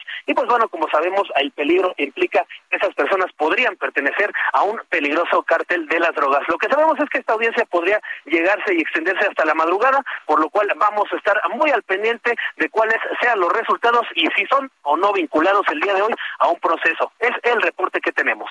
Muchas gracias por información, Alan. Continuamos al pendiente. Buenas tardes. Hasta luego, muy buenas tardes. Son las siete con dieciséis, las siete con dieciséis horas del centro de la República Mexicana. Hay una denuncia que es muy importante que todos conozcamos, porque le voy a decir una cosa. Los elementos del ejército mexicano, de la Marina Armada de México, de la Fuerza Aérea, son leales entre los leales. Y aún así no estén de acuerdo en lo que están viviendo, se aguantan por ser leales entre los leales, sí. Y aunque no les guste lo que determine su comandante supremo, se aguantan, pero algunos no tienen ese aguante, ¿eh? Y, y, yo estoy consciente de que todo tiene un límite. Y nuestras Fuerzas Armadas, las Fuerzas Armadas mexicanas, ellos no se lo van a decir, pero yo sí se lo digo, ¿eh? Yo, Jesús Martín, que soy un civil. Están llegando a su límite, están hartos de la forma como los trata la presente administración. Están hartos y fastidiados en el ejército, en la marina y en la fuerza aérea. Están en el límite. Y la prueba que están en el límite son estos videos que vimos de este general en retiro, en donde ya no tolera más estas visiones dictatoriales del presidente mexicano, así lo dice él, y ahora, bueno, pues está siendo sometido a todo tipo de cuestionamientos e interrogatorios. Sabedores de que una denuncia pública les puede costar el trabajo y les puede costar la libertad, es que conocimos un video en el cual un hombre profundamente nervioso da a conocer las condiciones infrahumanas en las que tienen a los elementos de la Guardia Nacional, que dicho sea de paso, son elementos del ejército, hombre. Por favor, no seamos ingenuos. La Guardia Nacional es el ejército vestido de blanco. Punto. Eso es la Guardia Nacional. Es ejército, es pueblo uniformado. Y hoy ese pueblo uniformado está denunciando en redes sociales con un hombre que omitió su nombre y que con un profundo miedo, pero armado de valor, revela en redes sociales la forma en que en Acapulco los tienen, pues peor que animales, en el suelo, en medio de charcos malolientes, sin agua, sin camas, tirados en el suelo, en un estacionamiento. ¿Y usted cree que hay alguna respuesta por parte del comandante supremo de ellos? Nada, cero, simplemente no los ve ni los oye. Agentes de la Guardia Nacional emitieron una denuncia a través de las redes sociales para mostrar las pésimas condiciones, yo digo condiciones infrahumanas, en las que viven dentro de un estacionamiento, sí, del Centro de Control, Comando, Cómputo, Comunicaciones y Coordinación C5 en Acapulco. Nada más usted imagínese, tener que dormir donde se estacionan coches. Ahí en medio de las grasas de los autos, ahí poner una bolsita, poner un cojincito, poner lo que usted quiera, ¿no? Para poderse dormir en el suelo. Así los tienen a los elementos de la Guardia Nacional en Acapulco Guerrero. Instalaciones donde aseguran no cuentan ni con baños con techos que gotean, además de no tener literas suficientes para todos los elementos. Por otra parte, los elementos de la Guardia Nacional denunciaron que después de estar acuartelados dentro de ese estacionamiento, solamente descansan uno o dos días y no los dos meses que les habían prometido. Este es el audio, un fragmento del audio de la denuncia de este elemento de la Guardia Nacional que, insisto, muerto de miedo, se armó de valor para denunciar en redes sociales estas condiciones infrahumanas en que las tienen. Condiciones pésimas en las que nos encontramos viviendo el personal de la Guardia Nacional procedente de diferentes estados que está desempeñando la orden de operaciones en Acapulco. Como pueden ver, es una situación muy denigrante ya que no contamos con literas para descansar, no tenemos un espacio digno para ingerir nuestros alimentos, tampoco el área de los baños para el aseo personal y realizarse la siguiente, realizar nuestras necesidades fisiológicas. Hay filtraciones por todos lados, como nuestro puesto de mando se encuentra en el sótano del estacionamiento del C5 y nos mantienen encerrados durante tres meses exigiendo una ardua labor aquí con nuestra en esas instalaciones. Es un pequeño fragmento, está en todas las redes sociales y, el hombre así, ¿no? Pero muerto de miedo, ¿no? Son los hombres y mujeres que enfrentan el crimen organizado. Y en esta lucha desigual en muchas ocasiones, y digo desigual no por el poderío de las Fuerzas Armadas, sino por la orden que tienen de no actuar, sino por la orden que tienen de no actuar en esta lucha desigual, hay quienes han asegurado que entonces armemos a la sociedad en general. Alejandro Moreno, líder del PRI, había propuesto que se le dé la posibilidad a las personas, a, usted, a mí, a todos, de tener armas de grueso calibre para protegernos en nuestras personas, a nuestras familias y en nuestros patrimonios. Y luego, si esto le suma que vimos imágenes donde elementos de seguridad en el estado de Guanajuato le enseñaban a niños a disparar, bueno, ¿ante qué estamos? ¿Cómo está percibiendo este tema la sociedad mexicana? Me da mucho gusto saludar a Heidi Osuna, directora de ENCOL. Hay que reconocer que ENCOL ha hecho unas investigaciones sociales verdaderamente importantes y que se han convertido en noticia. Y hoy la tengo a Heidi Osuna aquí en entrevista con el Heraldo Radio. Estimada Heidi, bienvenida, muy buenas tardes. Buenas tardes, Jesús. Qué gusto estar contigo. Gracias. Coméntanos, ah, la posesión y uso de armas de fuego en México fue una pregunta que hace ENCOL. ¿Y cuáles fueron los resultados de esta investigación, Heidi? Mira, son resultados eh, poco alentadores. Eh, sinceramente, vemos que hay un enojo por parte de la ciudadanía. Eh, de todos los resultados que te dé, vamos a ver una gran diferencia entre la gente que ha sufrido algún tipo de violencia, de un delito de violencia, y los que no han sufrido ningún delito de violencia. Mira, si quieres empezaremos con, con esos cifras, ¿no? Si han, eh, usted o su familia ha sido víctima de algún delito de violencia, eh, 42% de los mexicanos dicen que sí, 58% de los mexicanos dicen que no.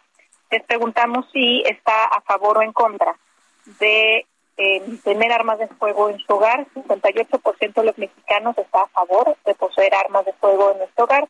frente a 31% de los mexicanos que están en contra. Pero si nos vamos a ver quién ha sido víctima de violencia, 77% está a favor de contar con armas en su hogar, frente a 45% que está a favor y no ha sido víctima de violencia. Entonces vemos que el mexicano que ha sido víctima de violencia em, tiene una eh, mayor disposición a querer tener armas en su hogar que el mexicano que no ha sufrido eh, y no ha sido víctima de violencia. Algo que es contradictorio, ¿no? Y hasta cierto punto egoísta, es que la gente dice, 62% de los mexicanos dicen que si las personas pudieran tener arma de fuego en su hogar, la delincuencia en México aumentaría.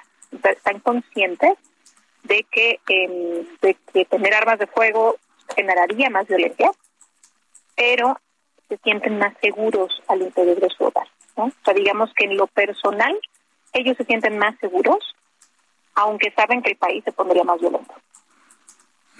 Aún así, sabiendo de que el país se podría más violento, pues de alguna manera aceptan la posibilidad de tener un arma de fuego en su casa para defenderse. Eh, Heidi, es impresionante este dato, ¿eh? Es, es impresionante, digo, eh, están conscientes de que 62% dicen que aumentaría la, la violencia y los delitos.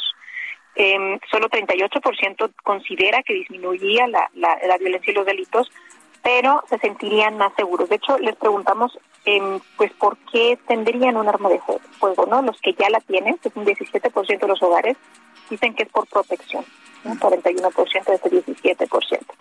Algo que también me pareció eh, muy, muy interesante eh, es lo que te comentaba, ¿no? Que entre más, si, si han experimentado algún tipo de violencia en un hogar, ese hogar está más predispuesto a eh, querer armas de fuego en el hogar. Eh, eh, Heidi, eh, tengo que ir a los anuncios. Te pido por favor que me esperes unos cuantos minutos en los que mandamos mensajes de nuestros patrocinadores y regresamos enseguida con Heidi Osuna de Encol. ¿Qué datos nos está compartiendo? Escucha las noticias de la tarde con Jesús Martín Mendoza. Regresamos.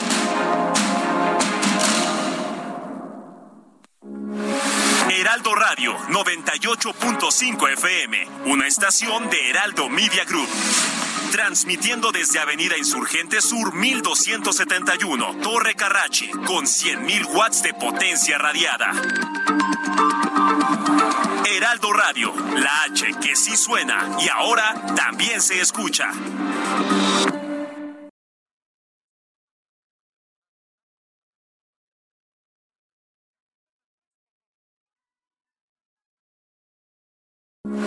Heraldo Radio, con la H que sí suena y ahora también se escucha. Continúa Heraldo Noticias de la tarde con Jesús Martín Mendoza.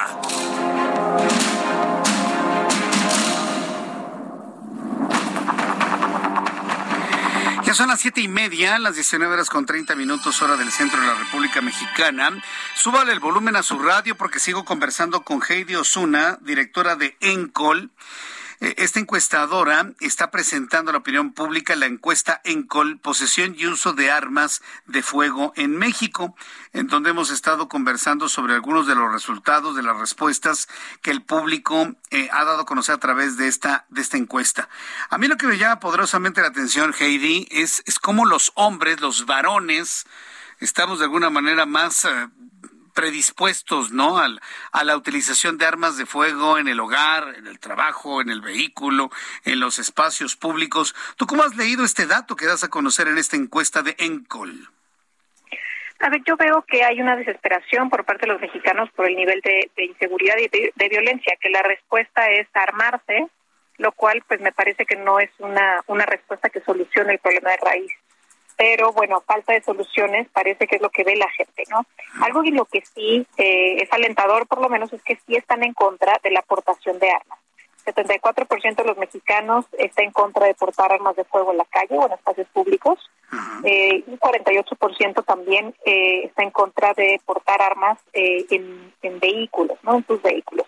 Hay un 38% que está que está a favor, ¿no? De la aportación de armas en vehículos, pero lo que sí vemos es que principalmente están a favor de la aportación de, de contar con armas de fuego en, el hogar con 58% y también en su negocio o lugar de trabajo con 50%. Eh, pero bueno, vemos lo justo lo que decías eh, Jesús, que en, en mayor medida son los hombres los que están a favor, el 66% de los hombres a favor de poseer armas de fuego en, en, en vivienda, frente a 51% de mujeres, pero sobre todo lo que es determinante es si ha sido víctima de violencia o no ha sido víctima de violencia. Los mexicanos que han sido víctimas de violencia, 77% de ellos em, quieren tener un arma de fuego en su hogar. Eh, Heidi Osuna, eh, eh, me sorprende mucho que eh, eh, estos datos, sobre todo en cuanto a quienes están a favor de poseer alguna modalidad el arma de fuego, luego preguntas si la delincuencia en México aumentaría o disminuiría, disminuiría. Hay la percepción de que con la posesión de armas de fuego aumentaría la delincuencia y aún así las personas estarían dispuestas a tener un arma en alguna de estas modalidades. ¿Cómo, cómo se explica esto, Heidi? Es lo que te comentaba, es la desesperación y hasta cierto punto como el egoísmo, ¿no? Em, sienten que al tener arma de fuego en su hogar, su hogar está más seguro, eh, pero no así el país. O sea, están conscientes que poseer arma de fuego, eh, que los particulares poseen armas de fuego, pues generará violencia y generará más delincuencia, pero no en su hogar, ¿no? Se, se sienten más seguros en su hogar. Eh, pero bueno, al final del día lo que vemos es que eh, es una respuesta a la inseguridad del país. ¿sí? Es una, una, una respuesta, la verdad, muy alarmante para, para, para México. Eh, otra de las preguntas dice, ¿usted considera que tener un arma de fuego en su hogar lo hace un lugar más seguro, lo hace un lugar más peligroso? El 53% más seguro y el 47% más, más peligroso. Prácticamente está a la mitad la, la, la opinión, Heidi. Sí, vemos que es una que es, que es una sociedad eh, pues polarizada, ¿no? Es un es un tema muy polarizante. Vemos hay una gran diferencia entre hombres y mujeres. Eh, los hombres más en favor de, de, poseer armas que las mujeres y también lo que decíamos, ¿no? Los que han sido víctimas de violencia eh, en, mayor medida, ¿no? Eh, lo que sí, por lo menos vemos un consenso de que eh, en contra de la posesión de armas en espacios públicos o en la calle. Así es. Ahora, el, el conseguir armas de fuego, pues tampoco está en la mente de las personas. A lo mejor dicen, si la tuviera, pues sí, la tendría aquí. Pero ya cuando se le plantea a las personas pose buscarla, conseguirla, comprarla, hacerse alguna de ellas en cualquiera de todas las formas, pues ahí como que el porcentaje baja de manera significativa, ¿no, Heidi? A ver, 58% de los mexicanos dicen que es difícil o muy difícil adquirir un arma de fuego. ¿no? Y sobre la probabilidad de adquirirla, solo 34% dice que es muy probable o probable adquirir armas de fuego, frente a 66% de los mexicanos que dicen que es algo probable o nada probable que eh, adquieran fuego. Sí. Es decir, veo que hay personas que de alguna manera pues contestaron en el en el caso hipotético de tener un arma de fuego dónde la tendrían, pero en el momento que los enfrentas a decir, bueno, usted la conseguiría, pues estamos hablando prácticamente de dos terceras partes que dicen, no, no, no, no estoy en el interés de, de conseguirlo. Esto de alguna manera nos aleja, ¿no? A una, eh, que la sociedad en general se pueda armar de manera general, Heidi. Sí, eh, vemos vemos bastante lejos lejana esta propuesta, ¿no? De del de arma de fuego. No no entramos a los calibres porque me parece que es una una información ya ya eh, pues pues mucho más complicada de que de, de que la gente pueda distinguir los distintos calibres de las armas, pero lo que sí vemos es que eh, es que eh, sí aumentaría el tener el, el tener armas en casa, eh, aumentaría la violencia en el país.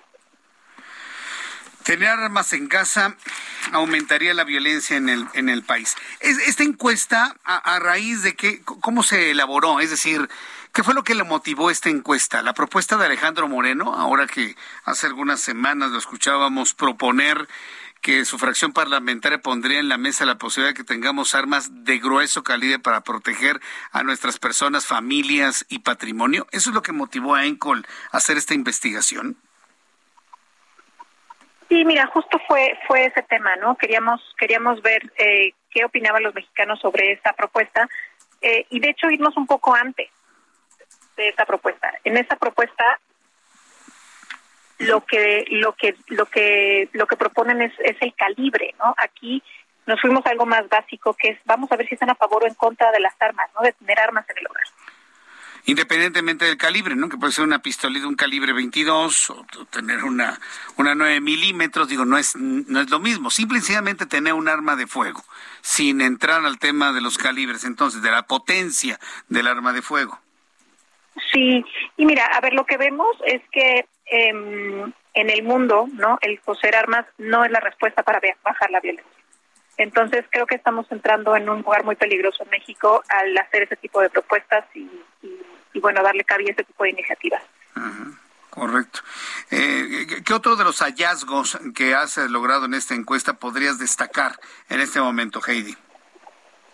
Eh, bueno, solo, solo me gustaría recalcar el tema de, de, los delitos, ¿no? Cuando una familia ha sido víctima de algún delito, eh, creo que nubla un poco eh, la, la, la, objetividad de esa familia por obviamente eh, pues el, el, el, coraje y el dolor que tienen por ese delito que se cometió en su contra. Y esta es la respuesta que vemos, ¿no? Vemos una, una gran diferencia entre la gente que ha sufrido algún delito y la que no ha sufrido algún delito en cuanto a su opinión frente a las armas.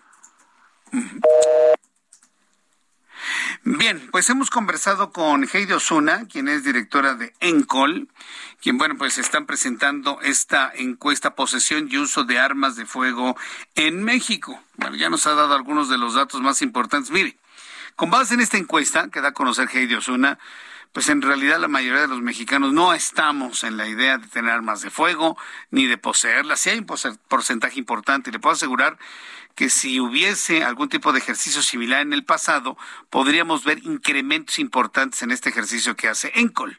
Pero bueno, yo creo que con ella hemos platicado ya los elementos eh, más importantes sobre este, sobre este ejercicio y yo le invito para que entra ENCOL, se escribe E-N-K de kilo o doble L, ENCOL, encol.com y ahí usted encontrará precisamente esta, esta encuesta de posesión y uso de armas de fuego en nuestro país. Son las 7.39, las 19 horas con 39 minutos, hora del centro de la República Mexicana. Vamos a continuar con la información aquí en el Heraldo Radio. Y bueno, pues de los temas del día de hoy, pues quiero informarle que la empresa Bimbo pese a que Bimbo se sumó al paquete contra la inflación, hablemos de los problemas de inflación, oiga. La verdad es que esto es verdaderamente sorprendente. ¿Hace cuánto fue el compromiso del, del pacto? No tiene ni tres meses el famoso pacto que firmó. Me dicen que no quieren que les diga pacto, pero es un pacto, por Dios. O sea, no podemos este, ocultar la verdad de las cosas. Es un pacto, ¿no? Y pese a que Bimbo se sumó al pacto contra la inflación y la carestía que lanzó el gobierno mexicano para mantener la estabilidad de los precios, pues la empresa no aguanta más. Está subiendo el precio del trigo de manera exponencial todos los días.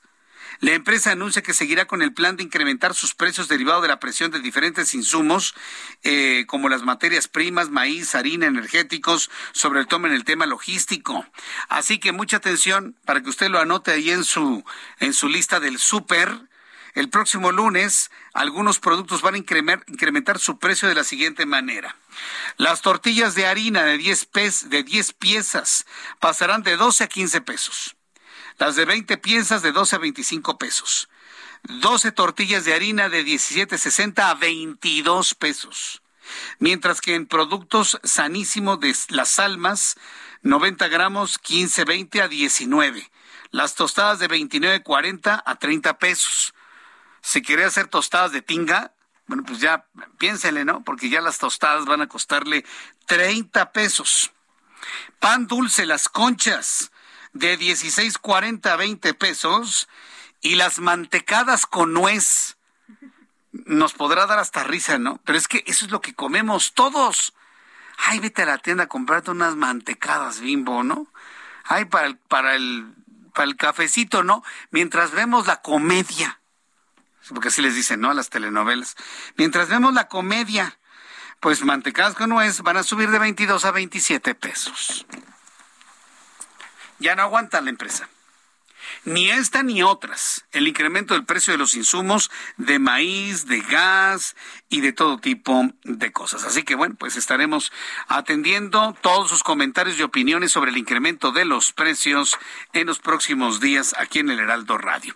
Bueno, son las seis de la tarde con 41 minutos hora del centro de la República Mexicana. Quiero informar que la ministra de la Suprema Corte de Justicia de la Nación, Yasmín Esquivel Moza, participó en la mesa redonda del, del seminario Los modelos de Consejo Judicial en Iberoamérica que se realiza en La Coruña, España.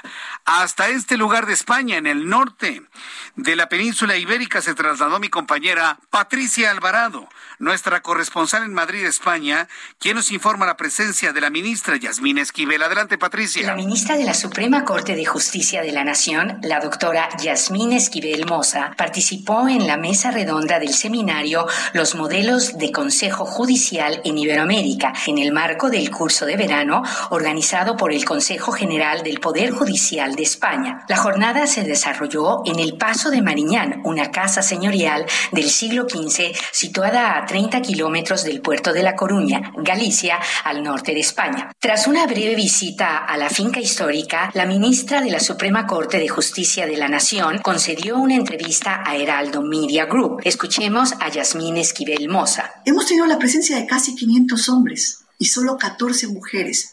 Esto es marginal totalmente. Esto no es correcto. Esto debe de irse incrementando de manera importante. Entonces, una de las propuestas es que le demos a nivel constitucional esta paridad de género en todos los países de la región y de Iberoamérica. Requerimos también visitadurías que dependen del Consejo de la Judicatura o del Consejo General del Poder Judicial y estas visitadurías tengan la fortaleza para poder supervisar, evaluar y en su caso sancionar a aquellos jueces que no estén desempeñando su trabajo de una manera adecuada, pronta, expedita, porque hemos señalado que una justicia que no es pronta no es justicia. La ministra de la Suprema Corte de Justicia de la Nación abrió la mesa redonda. Esta independencia no solo se protege respecto de otros poderes del Estado, sino también de aquellos poderes económicos, sociales, mediáticos, poderes fácticos que pretenden someter a los jueces a sus intereses. Desde el Paso de Mariñán, en Galicia, España, informó Patricia Alvarado, Heraldo Media Group. Muchas gracias, Patricia Alvarado, para el Heraldo Media Group desde La Coruña, España, donde se desplazó nuestra corresponsal para dar cuenta de esta participación de la ministra Yasmín Esquivel. Son las siete con cuarenta y cuatro horas del centro de la República Mexicana. Hoy es viernes. Hemos abierto nuestros espacios de los viernes para poder hablar sobre el problema del dolor crónico. Seguramente muchas personas que me escuchan tienen familiares usted mismo ha padecido sobre el dolor crónico. La adquisición de medicamentos en el sector salud para la atención correcta y oportuna de dolor crónico se ha convertido en un verdadero reto, sin duda alguna, para la presente administración. Y hay en el sector salud existencia y se prescriben los medicamentos adecuados para atender este padecimiento. Dolor crónico que afecta el 20, fíjese el dato, ¿eh? 27% de la población mexicana y que es más frecuente en las personas de 55 años o más. Para conversar sobre esto en esta tercera entrega de entrevistas sobre el dolor crónico, me da un enorme gusto saludar al doctor Enrique Martínez, fundador y director del Instituto Farmacéutico Mexicano, a quien le agradezco estos minutos de comunicación con el auditorio del Heraldo Radio. Doctor Enrique Martínez Moreno, bienvenido, gusto en saludarlo. Muy buenas tardes. Muy buenas tardes, Jesús. Aquí a tus órdenes, eh, listos para platicar de este tema tan relevante. Sí, eh, destacaba precisamente este dato del 27%, sabiendo que el dolor crónico es una enfermedad en sí misma. Ya, ya le hemos platicado que ha dejado de ser una alerta de que algo pasa para convertirse en una enfermedad en sí misma y que el 27% de la población adulta lo padece. ¿Existe en México un nivel adecuado de gasto en salud para el dolor crónico? ¿Cómo está gastando, cómo está invirtiendo el gobierno actual en este tema desde su punto de vista, eh, doctor Martínez Moreno?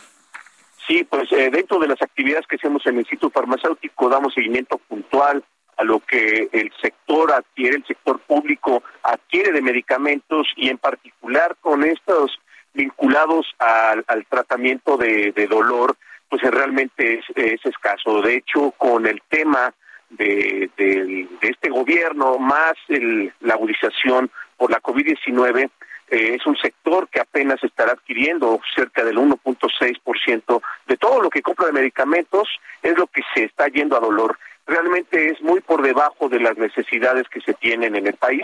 Estaría hablando de no más de mil millones de pesos, cuando quizás en 2016 veníamos arriba de 1.800 millones de pesos. Así que venimos con grandes deudas en atención a este tipo de pacientes. Bueno, estamos hablando entonces de mil millones, cuando debería ser cuánto, doctor, aproximadamente. Eh, la estimación que tenemos es cercano a tres mil millones de pesos en las que debería de estar para tener cierta holgura y cubrir a los pacientes que caen en esta situación. Bueno, pues aquí inmediatamente esto nos lleva a tener que cuestionar al gobierno federal de qué manera está distribuyendo pues las compras o los, los montos para la adquisición de estos medicamentos destinados al dolor. Le pregunto, doctor, ¿existe la transparencia actualmente para conocer de qué manera compra el gobierno medicamentos para el dolor y cómo distribuye este presupuesto? Sí, afortunadamente disponemos de la ley de transparencia, que es por donde nosotros hacemos eh, el acceso a la información y la procesamos y debo platicar que es bastante desigual entre las instituciones públicas.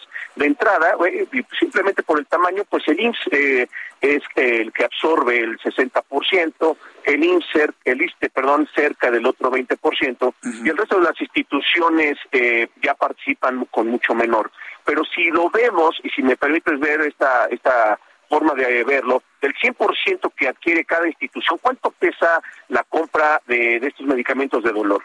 Pues en realidad quienes tienen las mayores participaciones es el INS y el ISTEC arriba del 3% si comparamos contra el 1.6 que comenté de todo el sector. Así que podemos encontrar un conjunto de instituciones, sobre todo estatales, que adquieren mucho menos para la atención a sus pacientes. Eh, quiero preguntarle, doctor eh, Martínez Moreno, hoy el tema del dolor es un asunto que afecte la productividad de nuestro país. Es que eh, nos están preguntando y me han preguntado en muchas ocasiones por qué nos centramos en el tema del dolor. y bueno, pues yo he compartido con el público que tiene que ver con un efecto directo, ¿no? En, en las condiciones del trabajo, inclusive hasta en ausentismos en los trabajos. ¿Cómo se mide? El que las personas sientan dolor con la productividad, la asistencia en los trabajos, doctor.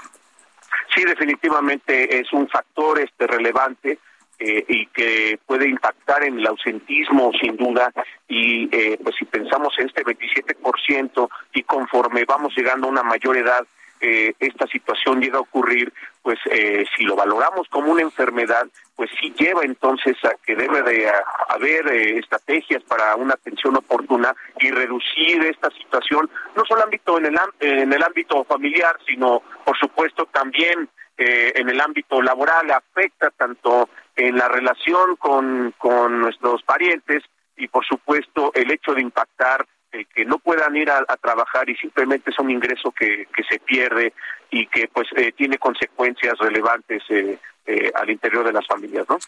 Correcto. Bueno, pues yo creo que estamos en un muy buen tiempo, ahora que estamos en el mes de julio, nos falta agosto. El 1 de septiembre inicia el periodo ordinario de sesiones. Y bueno, pues se va a discutir sin duda alguna el paquete económico. Ya podríamos en este momento a través de los medios de comunicación hacer un planteamiento de cuál debería ser el monto que se en materia de, en el rubro salud destinado al tema del dolor. Ya se podría empujar ya desde este momento esta petición para el legislativo, doctor Martínez Moreno. Sí, hay que hacerlo. Hay que recordar que hay una fecha límite que es el día 8 de septiembre cuando el secretario de Hacienda tiene que hacer llegar el presupuesto de egresos de la federación, lo que corresponde a salud, debería de considerar eh, por lo que comentábamos hace un momento, que pudiésemos aspirar a estos tres mil millones de pesos eh, y atender a pacientes, no, no voy más lejos, pensemos en aquellos que tienen problemas cardiológicos o aquellos que tienen problemas de cáncer, en donde ya existe un dolor crónico y que no están correctamente eh, atendidos. Y máxime, como hemos visto el comportamiento del sector en los últimos tiempos, donde ha sido el desabasto y no han sido la excepción precisamente estos medicamentos. Así que esperamos de que haya una mayor concientización hacia eh, los eh, senadores, hacia los diputados y que una vez que reciban esta propuesta de paquete sean capaces de hacer la propuesta de elevar de manera importante este rubro tan relevante, ¿no? Bueno, pues eh, me, me- parece muy interesante que se hagan todos estos planteamientos. Y pues, doctor eh, Enrique Martínez Moreno, yo le agradezco mucho el que me haya tomado la comunicación para hablar de este tema, porque bueno, hemos platicado sobre los medicamentos para el dolor, hemos hablado de los opioides, su importancia dentro del control del dolor, sin tenerles miedo, ¿no? Que el, que el sector médico, bueno, se acerque más a esto, pero también el, el tema político, el tema eh, que tiene que ver con el financiamiento de lo mismo, me parece que es, es fundamental. Y bueno, pues agradecer infinitamente eh, estos datos. ¿Dónde se pueden consultar estos datos? Entiendo que es información pública. ¿Dónde se puede consultar? ¿Nos puede compartir algunas fuentes, doctor? Sí, pues directamente dentro de lo que es Instituto Farmacéutico nos ubican como INEFAM y eh, te- tenemos tanto disponible en la página www.inefam.com, así como también en redes sociales que nos pueden encontrar como Instituto Farmacéutico México en Twitter y pueden hacernos llegar eh, sus solicitudes. En este sentido, nosotros trabajamos con información pública y eh, pues es básicamente la oficial con la que las mismas instituciones deberían estar tomando decisiones. Bueno, pues qué, bueno que se comparte de esa manera. Y bueno, pues eh, el doctor Enrique Martínez Moreno, yo le agradezco mucho que me haya tomado la comunicación. Seguimos en este tema del dolor crónico, porque me parece que el abordarlo, el que se encuentren soluciones a través de visualizar este tema en los medios de comunicación, pues generará una mejor calidad de vida, pues en este 27% de la población. Muchísimas gracias por este tiempo, don Enrique. Hasta luego, Jesús. Buenas tardes. Que le vaya muy bien. Es el doctor Enrique Martínez Moreno, eh, fundador y director general del Instituto Farmacéutico Mexicano. Búsquelo así eh, en sus redes sociales, en su motor de búsqueda, en Google. Lo googleamos como ya dice este neologismo, lo googleamos, el Instituto Farmacéutico Mexicano, y ahí viene esta gran cantidad de datos sobre el, asunto directo sobre los presupuestos las inversiones, lo que se ha dado a conocer en materia de transparencia sobre este asunto. Le presentaré alguna entrevista más sobre lo que tiene que ver con el dolor crónico, porque bueno, ya hemos advertido muchos asuntos que tienen que ver sobre eh, la utilización de opioides también que son los que eh, se generan en el sector salud a nivel nacional. Pregúntele a su médico, consulte a su médico. Oiga, doctor, yo tengo dolor, pero escuché en el programa de Jesús Martín la opción de los opioides. ¿Qué me dice usted en función de mi estado de salud? Y su médico será el que le pueda dar una orientación mucho más clara, mucho más certera sobre el tratamiento de dolor que usted debe llevar. Son las 7.54, hora del cent- 55 ya. Ya nos vamos. Así de rápido se nos pasó nuestro programa de noticias. Apenas estamos agarrando calor y bueno, ya se nos terminó el tiempo. Yo le quiero invitar a que disfrute este fin de semana, disfrute a su familia. Hoy hubo muchas noticias y la semana fue intensa. Manténgase enterado con todos los servicios informativos del Heraldo. Mañana, 9 de la mañana, lo espero en digitales a través de YouTube. Como siempre, haremos un comentario, un análisis durante una hora de las noticias más importantes. Y el próximo lunes, no se lo pierda. Por el 8 a las 2, por el canal 8 a las 2 de la tarde, las noticias en televisión con Jesús Martín Mendoza, 6 de la tarde, Heraldo Radio, con su servidor siempre. Yo le agradezco mucho y a nombre de este gran equipo de profesionales de la información, le deseo que tenga un extraordinario fin de semana. Cuídese mucho, descanse y que tenga muy buenas noches. Esto fue Heraldo Noticias de la tarde con Jesús Martín Mendoza.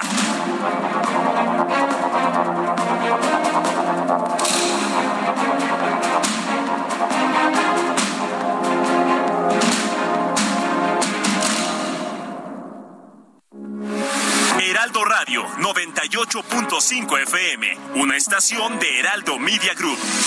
Transmitiendo desde Avenida Insurgente Sur 1271, Torre Carrachi, con 100.000 watts de potencia radiada. Heraldo Radio, la H que sí suena y ahora también se escucha. When you make decisions for your company, you look for the no brainers. If you have a lot of mailing to do, stamps.com is the ultimate no brainer. Use the stamps.com mobile app to mail everything you need to keep your business running with up to 89% off USPS and UPS. Make the same no brainer decision as over 1 million other businesses with stamps.com. Use code PROGRAM for a special offer. That's stamps.com code PROGRAM.